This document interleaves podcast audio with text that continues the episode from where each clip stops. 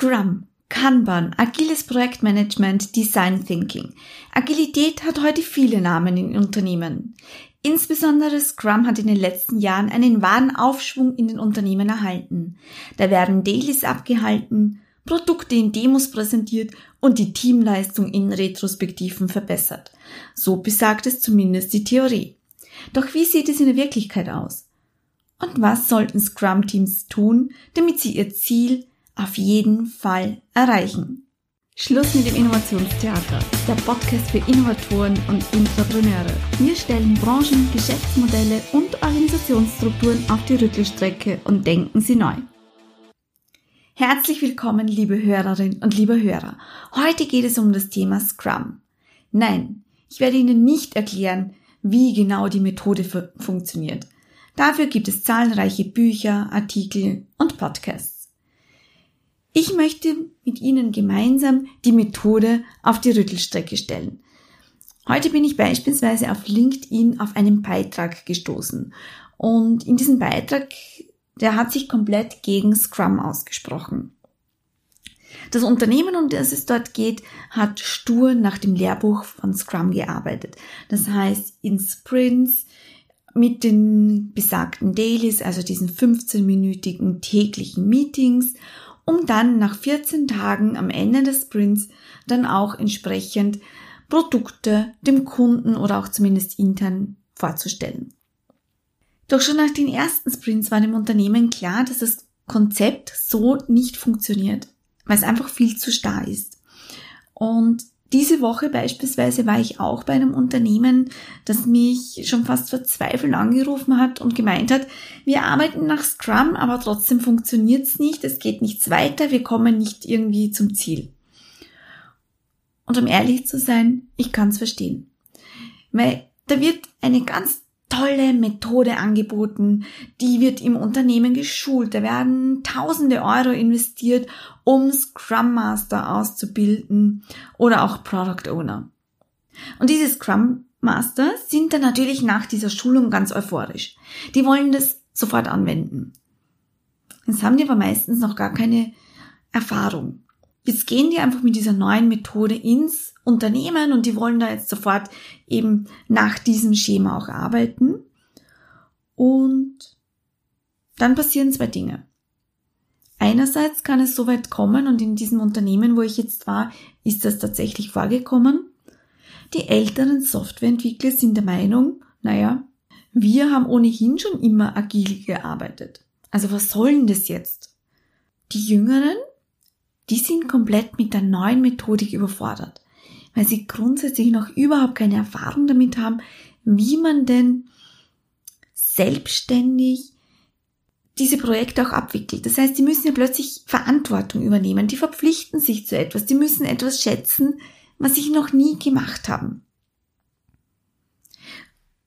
Und diese beiden Phänomene, die fordern natürlich sowohl den Product Owner als auch den Scrum Master. Und wenn der Scrum Master jetzt noch keine Erfahrung hat, dann ist er mit dem Lehrbuch, also dem sturen Vorgehen nach Scrum tatsächlich überfordert. Weil wie gehe ich damit um?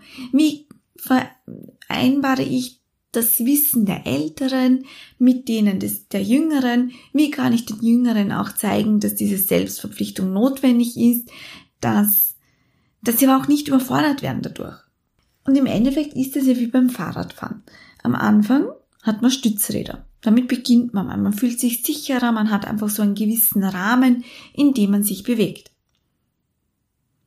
Aber irgendwann will man doch bitte auf das Mountainbike umsteigen oder auf das Rennrad oder auf das BMX-Bike. Und jeder will auf ein anderes Fahrrad. Weil der eine möchte auf den Berg, der andere auf der Straße, der eine will Höhenmeter machen, der andere will schnell sein. Und genau so ist es ja auch bei Methoden. Zu Beginn testet man mal die Methode. Man wendet sie einmal stur nach Plan an. Und dann merkt man, hm, das geht nicht. Das funktioniert nicht so. Wir kommen nicht ganz so zum Ziel. Es sind viel mehr Konflikte da, als wir gerechnet haben. Und jetzt schreien die einen auf. Na, das war ja klar. Das funktioniert nicht. Scrum ist ja so ein Schwachsinn. Das brauchen wir nicht. Und die anderen, die die krempeln die Hände hoch. Und die passen die Methode an und verändern sie so, dass sie im Unternehmen funktioniert. Welche Erfahrungen haben Sie mit Scrum gesammelt? Sind die Stützräder schon ab? Oder haben Sie das Fahrrad in die Ecke geworfen? Wenn ich mit Scrum-Teams arbeite, dann arbeite ich grundsätzlich mit drei wesentlichen Elementen. Also drei Dinge, wo ich denke, die müssen oder sollten am Beginn eines jeden agilen Projektes stehen, um einfach einmal eine gemeinsame Basis auch zu erleben. Und diese drei Dinge, die möchte ich Ihnen nun weitergeben. Mein Element Nummer eins ist spielerisches Erlernen und Erleben von Agilität. Es gibt da ganz, ganz viele äh, Spiele, sei es das Taschenrechnerspiel oder auch das Ballgame oder auch äh, Lego City Scrum. Es gibt ganz, ganz viele Möglichkeiten, um die agilen Prinzipien und vor allem auch diese Rollen und auch den Ablauf in einem Planspiel, in einem sehr einfachen Setting einfach immer grundsätzlich zu erleben. Ich persönlich mag ganz gerne das Ballgame oder auch den Taschenrechner. Das Ballgame ist ganz einfach, Sie brauchen dafür 100 Bälle. Am besten Bälle, die sich auch in den Bällebädern von Kindern befinden. Und Aufgabe ist es nun, innerhalb des Teams, innerhalb von einem gewissen Zeitrahmen, ich spiele hier mit zwei Minuten Zeiträumen, jeden Ball durch alle Hände der Teammitglieder zu geben. Das heißt, die Teammitglieder müssen einen Weg finden, die Bälle durch das Team durchzureichen, damit sie am Schluss wieder dort sind, wo sie das erste Mal in die Hand genommen worden sind. Da gibt es dann noch andere Regeln, wie ähm, die Bälle dürfen beispielsweise nicht an den linken oder rechten Nachbarn im Team weitergegeben werden. Die Bälle müssen auch, wenn sie übergeben werden, auch durch, also eine gewisse Airtime mitbringen. Das heißt auch einmal von der, kurz in der Luft sein. Und im Grunde ist es so, dass es zuerst ein Sprint Planning gibt. Das heißt, das Team schätzt einmal, wie viele Bälle sie schaffen. Dann gibt es zwei Minuten Spiel. Das heißt, die Bälle äh, wandern durch das Team. Es wird mitgezählt, wie viele Bälle sie dann auch geschafft haben. Danach gibt es ähm, die Sprint-Demo, das heißt, das Ergebnis wird festgehalten und natürlich zu guter Letzt die Retrospektive. Was können wir für den nächsten Durchgang besser machen? Und insgesamt werden fünf Runden, fünf Iterationen durchgeführt. In meiner Praxis zeigt sich, dass hier wirklich die also grundsätzlich die Ergebnisse besser werden, einfach weil die Teammitglieder lernen. Zu dieser Methode, dem Ballgame als auch dem Taschenrechnerspiel, finden Sie weitere Informationen im Internet auf YouTube oder im Buch Praxisbuch Agilität von Häusling, Römer und Zeppenfeld. Dieses Buch ist erschienen im Haufe Verlag. Kann ich Ihnen wirklich ins Herz legen. Es sind 40 ganz, ganz großartige Tools drinnen, wie man Agilität im Unternehmen erlebbar macht, verankern kann. Das heißt, das erste Element, das ich immer mitnehme, ist Agilität erleben. Und das auf eine spielerische Art und Weise. Denn so lernen Teams einmal grundsätzlich, was bedeutet Agilität und sie erleben auch, was sind denn die Vorteile von Agilität. Element Nummer zwei, da geht es jetzt um das Team. Das heißt, hier entwickle ich gemeinsam mit dem Team eine agile Teamvision. Also wohin will denn das Team überhaupt mit dem Thema Scrum Agilität? Und da stelle ich Ihnen einfach die Frage, wofür wollen wir als Team in den nächsten zwölf Monaten berühmt sein? Sie können dafür Methoden verwenden wie Lego Series Play. Sie können es auch mit dem Team gemeinsam in einer Diskussion entwickeln. Sie können natürlich auch hier mit ähm, Bildern arbeiten, mit Metaphern arbeiten ein Vision Board mit Fotos entsprechend entwickeln lassen. Ich persönlich verwende grundsätzlich Lego Series Play. Erstens ist es auch eine agile Methode und zweitens unterstützt es Sie dabei, wirklich ein gemeinsames Zielbild auf die Frage, wofür wollen wir als Team in den nächsten zwölf Monaten berühmt sein. Das heißt, Lego Series Play liefert Ihnen wirklich ein greifbares, visuelles, dreidimensionales Bild auf diese Frage. Und wenn Sie das haben, empfehle ich Ihnen auch noch die Superheldenkräfte-Methode. Was ist das? Ganz, ganz einfach. Sie bitten die Teammitglieder, sich zu überlegen, welcher Superheld sie sind. Egal ob Captain America, Iron Man, Superman, Spider-Man ähm, oder Catwoman oder Pippi Langstrumpf, keine Ahnung. Also welchen Superheld bringt das einzelne Teammitglied mit, welche Stärke, welche Superkraft, um das entsprechende Ziel zu erreichen. Also Element Nummer eins, noch einmal zur Wiederholung, Agilität erleben. Spielerisch, erlebbar machen, greifbar machen, um zu verstehen, worum geht es überhaupt, wenn es um Agilität geht. Element Nummer zwei, entwickeln Sie mit Ihrem Scrum-Team eine gemeinsame Vision. Wofür wollen wir als Team in den nächsten zwölf Monaten berühmt sein? Und welche Superheldenkräfte haben wir in unserem Team, um dieses Ziel zu erreichen? Das Element Nummer drei. Hier geht es jetzt um die Analyse des bisherigen Prozesses. Ich zeichne dafür gerne den Scrum-Prozess, den aktuellen, auf ein riesengroßes Poster auf eine Wand mit Backpapier ausgelegt, auf ein großes Whiteboard, völlig egal. Ich zeichne den Prozess auf und frage zu jeder Phase des Prozesses, was läuft so gut, dass wir es mitnehmen sollen in die Zukunft? Was muss verbessert werden? Und wie konkret können wir es verbessern? Und wie können wir dann im nächsten Sprint, im nächsten Projekt anders machen und besser machen? Eigentlich ist es sowas wie eine Retrospektive auf Basis des Scrum-Prozesses. Und damit gelingt mir meistens in den Teams eine sehr gute Diskussion. Also was läuft denn gut, was läuft denn weniger gut, um dann einfach neue Möglichkeiten zu entwickeln. Das heißt, wir wir analysieren den Prozess, wir schauen, was braucht's noch, was können wir vielleicht auch weglassen. Es gibt Dinge, die der Prozess vielleicht nicht braucht. Vielleicht ist ein tägliches Meeting nicht erforderlich.